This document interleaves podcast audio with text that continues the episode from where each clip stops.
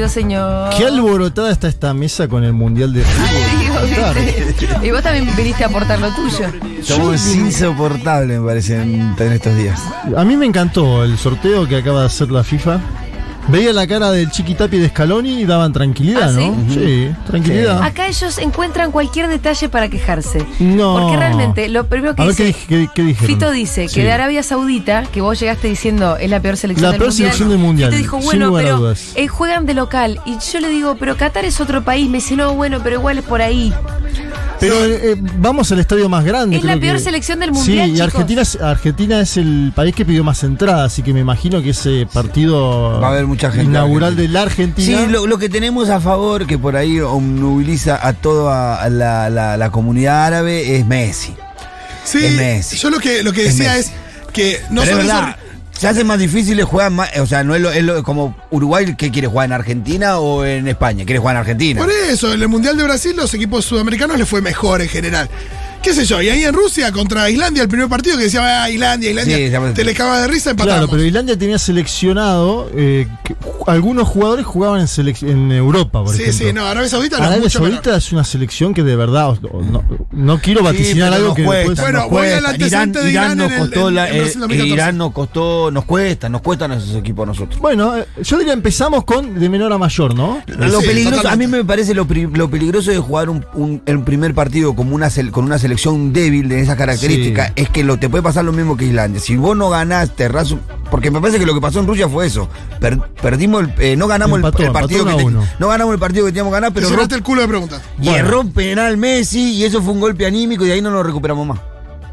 Pero igual fue más golpe anímico los tres goles de Era una Croacia. selección Sí, que sí. estaba peleada toda entre sí, con el técnico. Esto Había otros cosa. factores. Me parece Este que es la, otro esca- mundo. la escaloneta llega, si uno tendría que decir, mejor, ¿no? Llega a nivel Dios, maneja ese colectivo, lo maneja el Diego de arriba. ¿Me disculpan si los interrumpo? Sí, sí, cómo no. Vamos a la columna de Juan Manuel Carr. Dale. Dale, ¿Cómo yo no contanos, de la- fútbol? queremos que Estamos- hables de estamos en la columna de la Juan actualidad Manuel de Arabia ¿no? Saudita, de México no y de, de, Polonia. de fútbol. No es internacional esto Yo que estamos hablando. habían contratado No, para hablar de no. fútbol. El no señor trajo preparado Este año, ¿no? audios de Lula, de tal vez el dirigente más importante Sí, de sí, los sí, sí, últimos sí. 50 No, años de. Latinoamérica. Lula, ¿Se acuerdan Lula Grupo que G, con? Serbia, Suiza Qué y Camerún. Pesado. Es verdad. Y también vamos a hablar un poquito de bolsa. Bueno, vamos Pero a ver. empecemos con el Lula Palusa Brasil. Mirá, Dale. me voy del fútbol a, la música. Esto. se- A ver. Pablo Vitar, Sí. ¿sí? ¿Quién es? Un músico. Eh, drag queen Sí. brasilero, muy Bien. conocido. Dijo lo siguiente en el Lula Palusa y esto me va a servir porque se armó una polémica espectacular. A ver.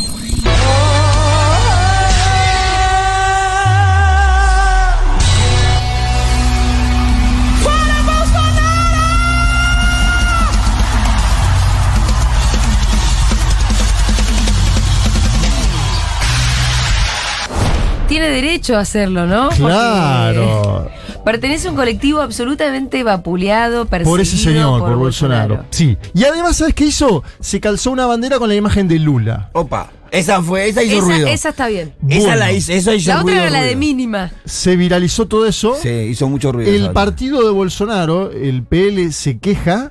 ¿Y qué pasa? Aparece un juez del Supremo Tribunal Electoral de Brasil y dice: Escuchá. No pueden hacer propaganda las y los artistas porque esto es un festival musical. ¿Y pero qué? Claro, yo opino igual que usted, esa Mengolini, norma? Yo opino igual que usted. Ahora, ¿Dónde sacaste esa Pero ¿de norma? dónde saliste, ñandú? ¿Cómo vas a incluso puso- judicializar la remera que se pone un artista? ¿y qué, qué es lo que qué pensás que pasó después, Julia Mengolini? Todos los artistas con remera. Y claro, Ah. claro. La verdad, este, este juez del Supremo Sí, Tribunal Electoral parece Pisaste que el hormiguero, negro. Pisaste el hormiguero. hizo lo peor que podía haber hecho. Claro.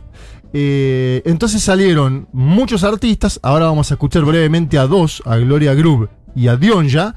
Eh, todos, todos, todos a decir lo mismo que fue criminalizado o cul- o en el caso de Pablo Vittar. A ver, escuchemos esta segunda parte de lo que pasó en el Lulapalooza Brasil. Fora Bolsonaro!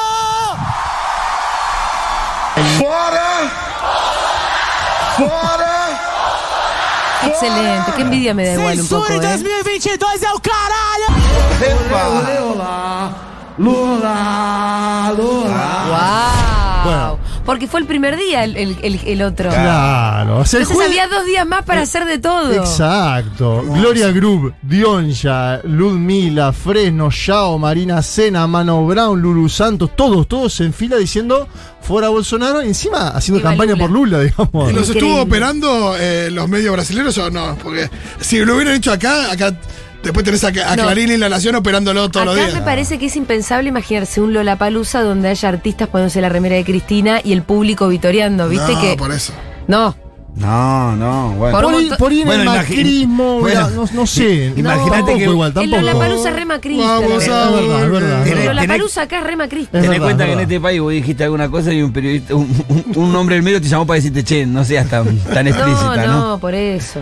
Bueno, pero esto es una interesante señal. Ahora ya vamos a ver lo que está haciendo Lula. Les traigo también novedades de Sergio Moro. ¿Se acuerdan del juez Sergio Sí. Moro? Que, que iba a ser. Iba, mirá, ya te digo, iba a ser candidato presidencial porque Ya estaba. se bajó.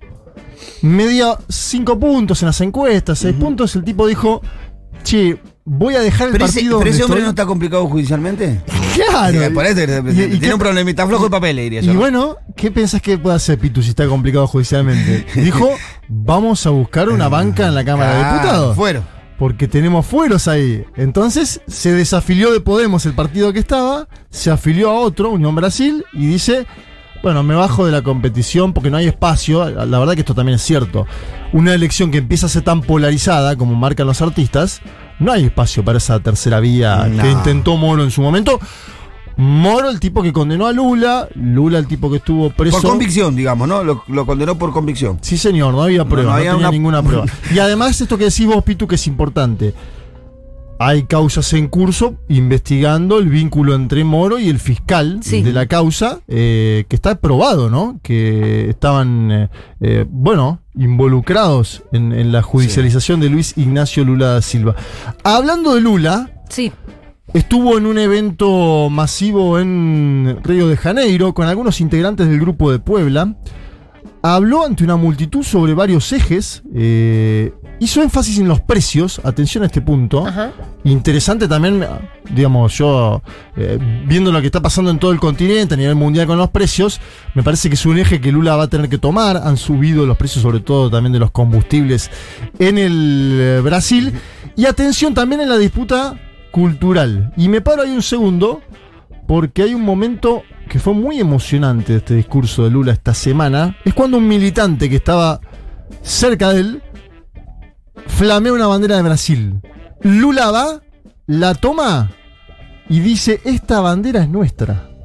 Esta bandera no es de ellos. Claro, porque a ellos les pasa como acá, mucho que esa Como en todo el bandera. mundo. Y como el mundo, por general, lo- los, nacionalismos Sí, de derecha se apropian de la Fíjate bandera. en España, nacional. Vox y el Partido Claro. Popular, movilizaciones masivas en su momento contra Pedro Sánchez, bandera de España.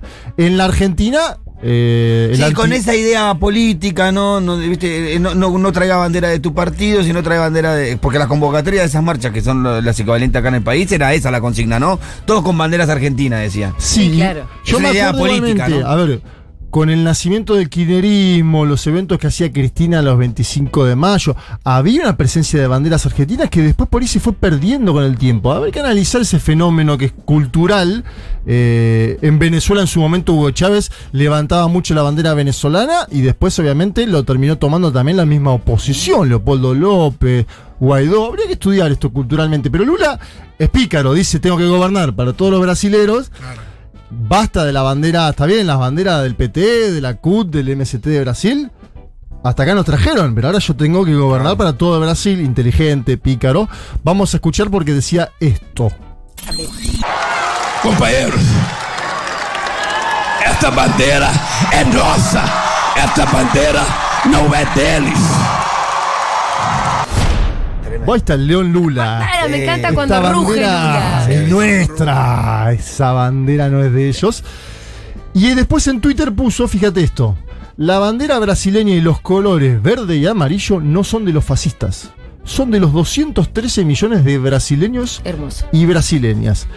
Eh, me parece que ahí hay algo interesante para pensar culturalmente. Sí, esto que y de, venimos. de la identidad de un país también. Sí. Eh, eso, también apropiarse de, de- de la identidad histórica de un país también. Totalmente de acuerdo. eh, y te- creo que en algún momento tenemos que poner a analizar por qué la derecha ha instrumentalizado tan bien esto de los símbolos patrios en el último tiempo, ¿no? Sí, más en Brasil, que tiene una combinación de, viste, de, de la iglesia evangelista con lo que acompaña ¿no? a la derecha y a Bolsonaro en este momento. Sí, claro. Ahí yo tengo una charla que tuve con tengo algunos amigos curas ahí en Brasil y el rol de la iglesia católica está haciendo Hubo un escándalo esta semana pasada con Sí. un famoso eh, pastor evangelista muy conocido en donde el, el ex ministro de educación declaró de que tenía orden de atender a todos los amigos de este de este pastor evangelista orden de Bolsonaro Sí, sí. hay no. un escándalo alrededor Hay un de todo escándalo tema. grande y hay cambio de gabinete de Bolsonaro. Eh, una situación inestable en algunos tramos. Después vamos a ir al final hacia Bolsonaro con algunas cosas y alguna información electoral de encuestas. Porque también hay que decir que con cuanto más se polariza la elección, Bolsonaro va a crecer, que es el otro dato. Bolsonaro va a crecer en las encuestas y es algo evidente Claro. y obvio. Hay que ver quién crece más. Bueno, Claro. pero este, este escenario eh, tenía una base fuerte en la iglesia evangelista Bolsonaro Sí. en, la- en el triunfo y parece partirse esa base. Parece partirse. Lula, además, en las elecciones que gana, Lula gana dos elecciones, tiene una base muy fuerte del voto eh, evangélico. Sí, y el católico más todavía, inclusive. Hay un rol de la iglesia, bueno, hermano, cuando yo estuve en Brasil, hay un rol de la iglesia católica muy distinto al rol de la iglesia católica en Argentina. Que es como más social allá. Sí, inclusive el rol que tuvo en la, en la dictadura fue distinta, fue de Sí. proteger a los militantes, de acoger. Nosotros fuimos allá a un encuentro y la iglesia católica nos, nos recibió y. Bueno, es el primer lugar el- que visita el Papa Francisco, Claro. nombrado Papa, para ir a un encuentro de la juventud. Se nota mucho el vínculo de la militancia con la iglesia católica en los barrios de Brasil. Mirá. Año 2014. Lula sobre los precios. Esto me interesa también analizando la coyuntura de la Argentina, ¿no? Donde hay una suba de precios. Bueno, y, y además dice lo siguiente. Me gustó un término. Abrasileirar el precio de las cosas. Porque él dice, hay muchas cosas que las estamos pagando a precio dolarizado. El y mismo nosotros, problema que nosotros. Claro, el mismo problema de nosotros. Lula dice que enfrentarlo ahora, antes de llegar a la presidencia, me parece eh, atinado. Lo que marca, lo pasamos y después lo traducimos. A ver. Espere que nós vamos voltar. E quando a gente voltar, a gente vai tratar de abrasileirar o preço das coisas. Durante 13 anos de governo do PT, o gás de cozinha não aumentou. Então, companheiros e companheiras, eu vou terminar dizendo para vocês uma coisa. O Obama disse: nós podemos. A Dilma disse: Nós queremos. E eu vou dizer: Nós venceremos. Um abraço, companheiros, Bien, Ay, boludo, me emociona mucho Lula. traduzco. Esperen que No vamos sé a qué volver. dijo, pero me Dice- emociona. Sí, sí, Bueno, ya. ahora, ahora lo vas Pero a le saber. creo, con ahora ese lo vas a saber. Esperen que vamos a volver y cuando volvamos vamos a tratar de abrasileirar, dice él, el precio de las cosas. Interesante ese concepto, ¿eh? Claro. A ver si el- los políticos en Argentina argentinizan los precios, ¿no? Claro, argentinicemos Me- los precios, Me gusta eso. El di- di- escucha, dice lo siguiente: durante 13 años de gobierno del PT, el gas de cocina no aumentó en Petrobras, cosa que está pasando ahora, y además que es peligroso porque se empieza a cocinar a leña. Claro, uh, Eh, sí, sí. Se empieza a cocinar a leña, ¿sí? Sectores pobres de Brasil empiezan a cocinar a leña con lo que lo perjuicio que ello puede eh, dar en términos de, bueno. De salud, de seguridad y un montón de cosas. Y el final, que te emocionó a vos, Julita, dice: Obama dice, nosotros podemos por el famoso y Yes We Can. Sí. Dilma dice, nosotros queremos. Yo voy a decir, nosotros venceremos. Ay, bien. por favor. Eso yo creo que lo pensó para spot ya, A, ¿no? a la izquierda, el Che. Guevara fumando habano, queda nomás, ¿no? Yo creo que lo pensó como spot. eh, estuvo en Bahía ayer a la noche, porque claro, intentando aumentar el caudal de votos, ¿qué hace? Va al nordeste y dice, este es mi bastión, tengo que Claro. acelerar acá ahora, tratar de sacar 70 puntos en Bahía. Es como del norte hacia el sur, ¿no? Ahí la elección. Sí, y en el nordeste él, él sabe que hace una diferencia. En el nordeste fuerte. La semana de Bolsonaro, y ahí voy también a lo que mencionaba un poco el Pitu, cambio de gabinete y demás. Bolsonaro defendió en esta semana el golpe del año 64, que hubo un aniversario, tipo Sí. defiende el golpe abiertamente. Defendió que no se haya vacunado contra el COVID. Sigue sin Eh, vacunarse ese loco. Sí, Solo sin vacunarse. Viejo, A este sí que quedó solo, porque ni. Merece, realmente Nadie merece quedó en esa posición, me parece, ¿no? Y él dice, eh, ¿quieren que me muera? Bueno, no me voy a vacunar, como irónico, ¿entendés? Eh, Bueno. Pónganse contentos que no me vacuno, ¿no? Exacto, algo así dijo eh, un tarambana, como se decía en otras décadas, ¿no? En la que vivimos nosotros. Y atención, volvió a agitar la idea de un presunto fraude de parte del Partido de los Trabajadores, una idea que no tiene pies ni cabeza, pero fue la carta de Donald Trump en Estados Unidos. Sí, siempre está. Es la carta que tuvo también Macri acá. La intentan sacar siempre, ¿no? La carta esa del fraude. Bien, las encuestas, Lula, Datafolia, del diario Folia de San A ver. Pablo, 43 puntos. Sí. Jair Mesías Bolsonaro, 26. Ah, pero le está sacando. Sí, pero todavía no está el, el ¿Cómo proceso se de polarización que vos decías. Igual no llegan a ser 20. Era Lula en 46 anteriormente y Bolsonaro en 17, Claro, 18. creció. Sacaba 30 Ah, puntos. está creciendo Bolsonaro Bolsonaro. crece, pero cerca. esto es algo que la evidente y me parece que la polarización Sí, sí, sí. y la caída, el desmoronamiento de esa supuesta tercera vía que terminó siendo una, una fantochada, eh, hace subir a Bolsonaro. Y además Bolsonaro, ¿qué está haciendo? Está poniendo guita en determinados sectores de la sociedad, Sí. lo Claro. cual también, ca- cada vez que lo hizo durante la pandemia, creció, puntos. creció su Lo que yo te decía la vez pasada, para eso, votalo a Lula.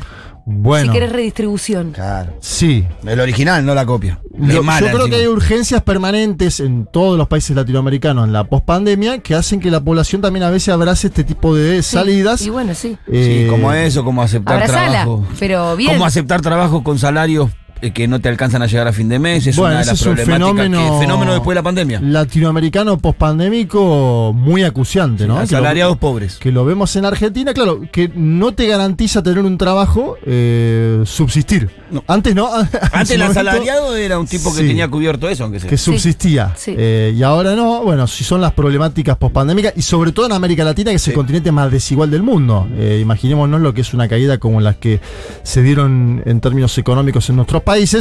Y Bolsonaro, atención, dice, no es la izquierda contra la derecha, es el bien contra el mal. Claro, él moraliza. escuchá, dice, escuchá la película que tiene en su cabeza este señor, y el bien siempre ganó. Y el bien va a ganar. Porque el bien está del lado de la mayoría de la población Y- brasileña. Y, Por después, eso y creo después que- dice, por eso lo absolvieron a Lula. por eso que creo que es astuto lo de Lula de disputar la bandera nacional. Es decir, por si no vos le estás obsequiando a un Claro, sector de la población que en principio aparte es minoritario, porque vamos a decir la verdad, Bolsonaro y su base social son 20 puntos, no, no son los 26 que hoy indican las encuestas. Eh, si no vos le estás entregando la bandera nacional, que es un emblema aparte, todo eso del orden y progreso, la construcción del Estado-Nación, a la derecha bolsonarista. Sí. Eh, me parece que hay algo interesante y vuelvo a decir, lo de los precios, que va a ser un fenómeno nuevo, porque Lula va a llegar en un momento distinto de Brasil al que llegó en el año 2003, donde había un ascenso de los commodities, ¿no? Como la- también sucede con Argentina. Eh, dificultades de crecimiento, dificultades de distribución. Lula le pudo dar a los pobres y a los empresarios. Ahora va a tener que elegir a quién le tiene que dar. Porque no, no hay tanta tarasca o no va a haber. Uno tiene. Por eso el MST de Brasil dice. Ojo, porque Lula hace una alianza con Almin ahora, pero después va a tener que polarizarse en el gobierno. Así que es Va a interesante estar ese difícil debate. gobernar. Sí, Che, eh, em, pero bueno, los, los pobres brasileros eh, tendrán un aliado al menos en el Palacio Planalto, ¿no? Un tipo que viene del nordeste, Bueno, con sí. todo lo que eso implica, que ya ha gobernado para ellos. Lo que digo es, y también es interesante para pensar la Argentina, se acabó el momento en que vos podías dar y dar. Esto del win-win, ganan los empresarios y ganan los sectores humildes. Se acabó eso. Vienen ganando los empresarios algunos años, así que que empiecen a perder un poco, que ganen los trabajadores, no se sería. reparta. Ya lo veremos. Eh, Juan Manuel.